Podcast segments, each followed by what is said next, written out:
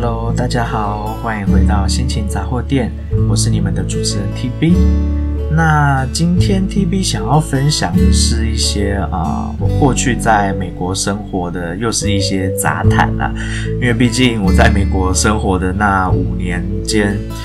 呃，发生了各种大大小小有快乐也有不愉快的事情。那我尽量分享快乐的事情给大家知道。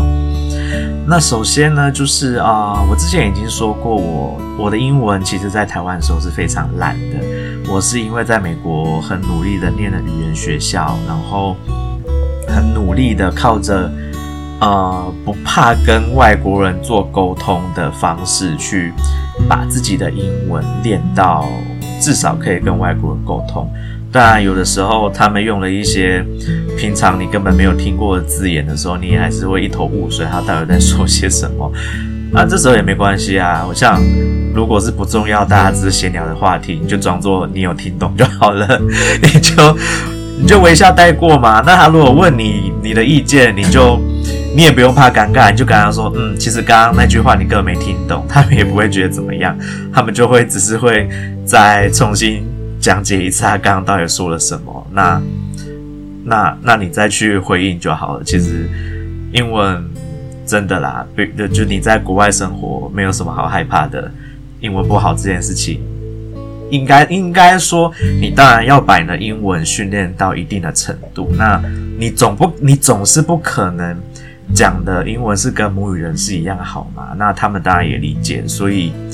你不懂就问嘛，他们又不会。不会说因为你不懂，他就瞧不起你或什么的。至少在我周遭的，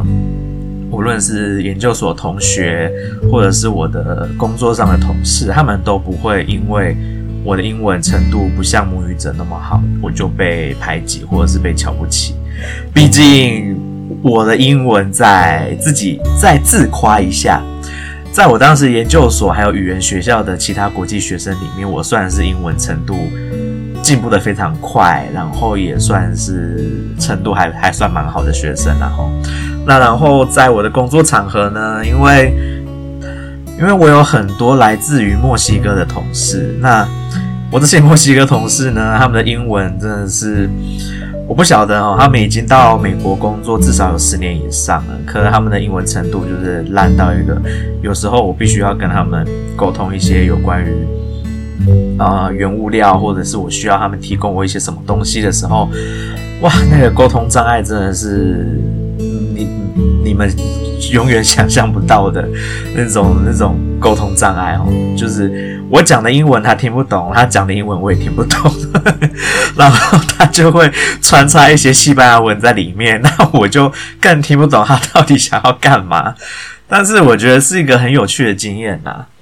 那 TB 呢？他我自己本身在啊、一整天的所谓的语言能力上面，其实是有高峰跟低峰的哦。我不晓得其他的就是各位听众有没有像我一样的这种状况。就是我呢，我一整天脑子最清醒的时候，大概会是在啊、接近接近中午，然后一直到可能中午。过后可能到两三点，会是我一整天在语言能力上面，我先以语言能力上面来说好了，是最高峰的时期。所以我以前上班的时候，毕竟我不是英语母语人士嘛，所以我要讲英文的时候，我可能刚去上班，一直到哦，可能十点，我常常都会讲的就是胡言乱语，一口不知道在说些什么英文。那我的主管是一位。发籍的主管，那他其实也到美国很久了，可是他他说他有跟我一样的状况，就是他在早上的时候，他的英文能力程度会很低落，就常常会就是不知道在说些什么，所以他说他很能够理解我的这种状况。那我的英文就是能力到就是接近中午的时候到达最高峰，然后下午下班之前又会进入到一个有时候就是。嘴巴上我也不知道在说些什么，然后我同事有时候就会一脸疑惑的看着我，想说你是在说啥 的那种表情，然后我就会很诚实的跟他们说，不好意思，我的英文能力就是是会随着一整天的时间有起起落落。那我如果我讲的东西你们真的听不懂，你们就老实的告诉我，我会尽量的再重新讲一次。那大家对于我这样的状况，其实都很能够理解，然后也觉得很有趣、很好玩，所以我也常因为这样子闹了很多笑话。那我就讲一个我曾经跟我的啊、美国籍室友说了一个非常尴尬的一个口误。当时呢，就是我因我因为已经上班了一整天了，那那一天又特别的疲累，那回到家我发现我的回到家我发现我的眼镜。好像出了一点问题，我的我的镜架好像快要断掉了。那我总不可能在镜架断掉的状况下隔天要去上班嘛，所以我就拜托了我室友载我去呃美国的眼科那边去，我要重新配一副眼镜。那好，那反正总之呢，在眼科那边我就已经。听不懂很多的专有名词，反正医生也花了很多力气跟我解释他到底在跟我说些什么。Anyway，反正就是好不容易看完了眼科，那也买到了新的眼镜，那就只是再再等个几天，我就可以去拿新眼镜了。好，那么那一天就回到了家，我的室友就很好奇说：“诶，那在台湾你们是有眼科的话是怎么样进行的啦，或者是怎么样去配型眼镜？”那我就在很疲累的状态下，用了我绞尽脑汁，用了我所会的英文，要去跟他解释有关于在台湾看眼睛的一些所谓的细节，或者是一些步骤什么的。然后呢，我就不小心的把我原本要说的是，啊、英文的原文，我原本要说的是，The doctor needs to check your eyes，也就是。医生必须要检查你的眼睛，然后呢，我就因为太累了，所以我就说成了，我说成了，The doctor needs to check your ass，就是医生必须要检查你的屁眼。我自我自己真的是，我讲完以后，我自己没有发现，我没有发现我讲错。然后我就看，我就继续一直讲下去，然后我就看着我的室友，一脸不可思议的看着我，然后我就说，我想说怎么了？我刚刚有讲错什么吗？我就问他说，你怎么了？他说，你不知道你刚刚说了什么吗？我说，我刚刚说了什么？他就把我把我刚刚讲了，应该要讲 ice。但是讲成 s 的这件事情，就是重复 重复了一次，告诉我，我才发现我讲了一个超级严重的口误哦，而且是就演变成一个非常低级的口误、低级的笑话。那我当下就是羞愧的无地自容啊！那我我的室友也是事后把我笑了超久哦，他拿拿这件事取笑我，取笑了好几天。那我自己其实觉得。虽然很丢脸，但是是一件很好笑的事情啊，所以我也没有觉得说好像不能分享给我其他的朋友听，所以我也把这个笑话就是拿去了我的办公室，跟我的同事分享。我讲了一个这么愚蠢的口误，那当然理所当然就是被大家笑得要死啊。那我也觉得啊，没关系，就是调剂一下大家工作上面的辛苦，调剂一下大家的身心，让大家笑一笑，我也觉得无所谓。那我甚至有的时候呢，我在跟啊、我的同事需要用到英文做沟通的时候，我会不小心的，嗯，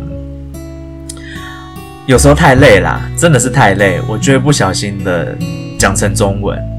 像 我就曾经跟实验室的研发主管啊，他是一个韩国人，我就不小心的在跟他讨论啊、有关于。就是工作上面的事情的时候，我就突然的用中文回了他，然后他就抬起头看了一下我，他想说想说我刚刚说了什么，然后我就看着他，我想说，诶，我刚刚是不是用不小心用中文回他？我就用英文回了他说，请问我刚刚是不是没有用英文回你？他就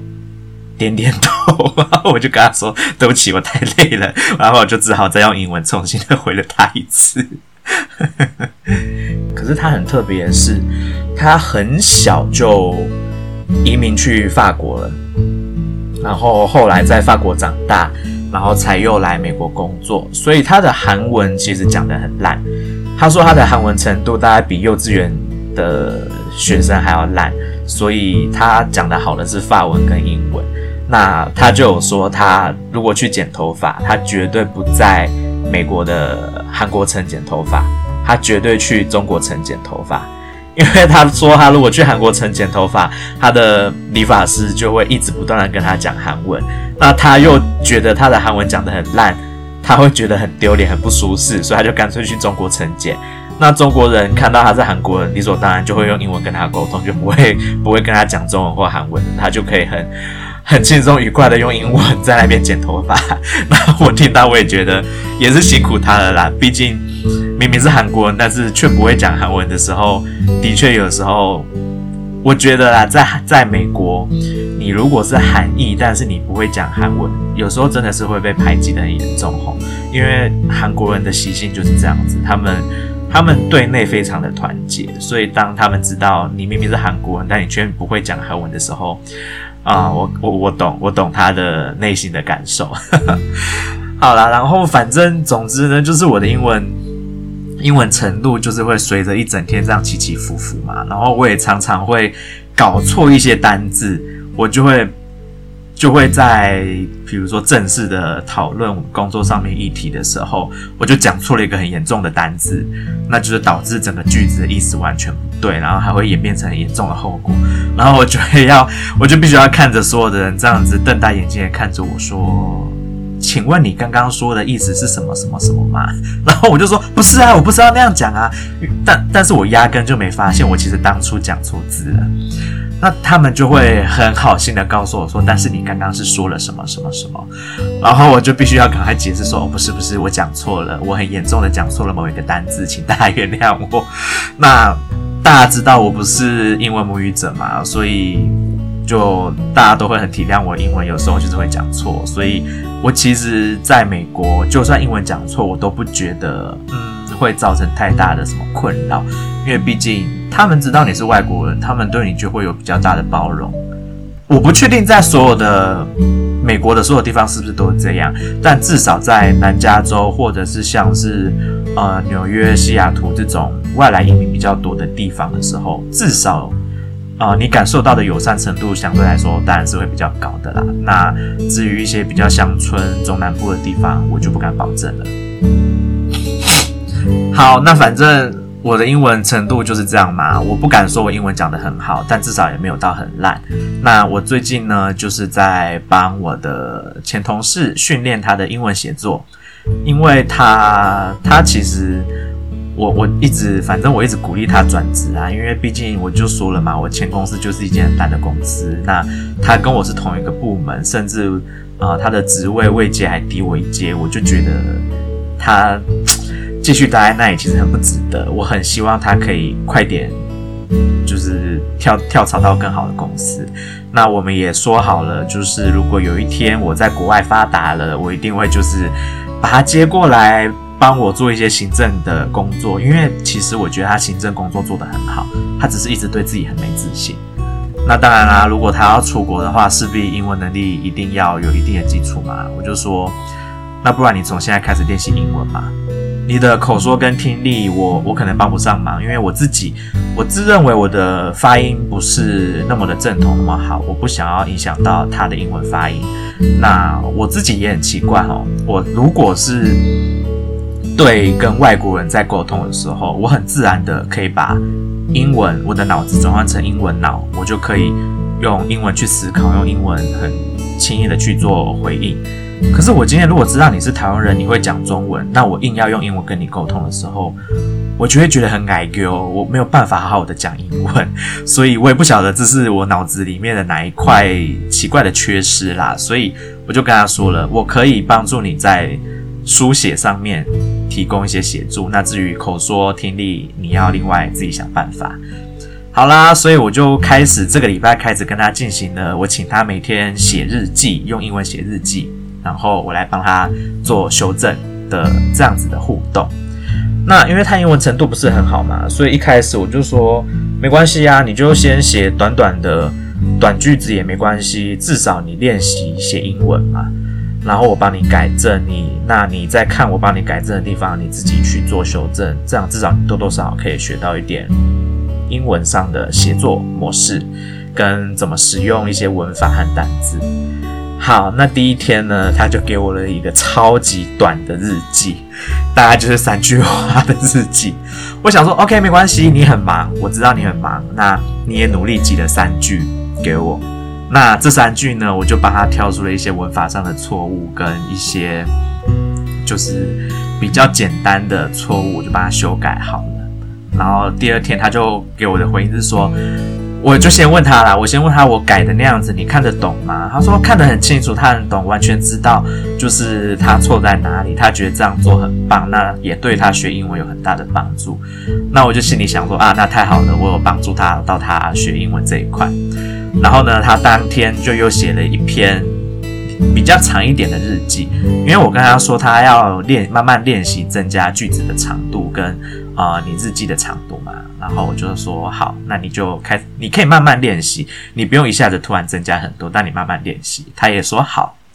好啦，那那天他就可能觉得他好像有有学到了我之前跟他讲的，你如果写日记，你必须要用到比较多的过去式的文法，因为毕竟日记是在讲过去发生的事情。他就有一点自豪的跟我说：“诶，我今天的日记都有用到很多的过去式哦，那你帮我看我是不是有进步？”好，我就改了他的文章。那因为他第一个他有用了过去式，这一点很好，他有做了修正。那可是呢，他试着写长句子，跟试着想要表达一些，呃，我大概知道他想说些什么。可是整个在英文的语法上面的用法是完全错误的。所以啦，我就帮他改了很多的地方。然后改好之后，我就跟他讲说：“哎，你新的这篇日记我改好了，你可以去看一下。”然 后他就看了以后，就跟我讲说：“哦，TB，我跟你说，我打开以后啊，一秒钟我就关掉了。”我说：“我就说是不是因为我改了太多的错字，你看到满江红？” 他就回答我说：“对，我吓到了。”我说：“他就跟我说，难道这就是俗称的满江红吗？”我就我这也是就直接笑出来，我就跟他讲说。你不要担心《满江红》这件事情，因为你里面的一些错误很多是就是比较基本的呃文法上的错误，那是你前一天有犯的，我只是再把它再重新提出来。那至于有一些是你整个句子的表达文法方式错误，我帮你划掉重新写，所以你看起来好像会整篇都错了很多，但是。不要紧的，你还是你还是有在进步的啊，你还是还是要继续维持这样子学习英文，好好的保持学习英文的这个这个态度。然后他就昨天就没有写新的日记了，我我不晓得是不是因为他真的吓到，还是他昨天真的太忙。我我我也不强迫他啦，我就打算等到呃下一次。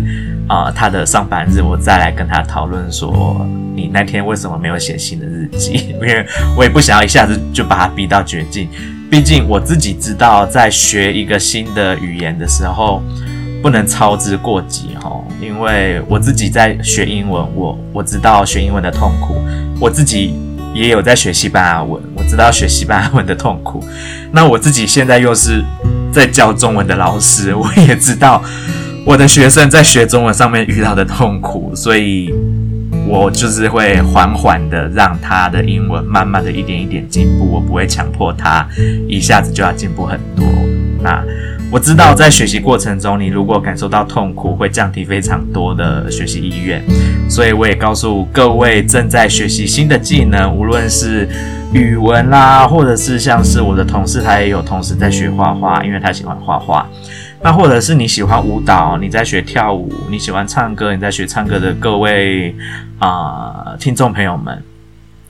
记得不要把自己逼得太紧了，因为那些兴趣，当这些兴趣你有兴趣学的事情被你自己逼得太紧，或是被你的老师逼得太紧的时候。它就会变成一件痛苦的事。那它当它变成痛苦的事情的时候，你就不会想要学它了。那你失去热情，你就失去人生中一个乐趣。所以啦，大家没关系的，所有事情放慢脚步，慢慢来学习是没有问题的。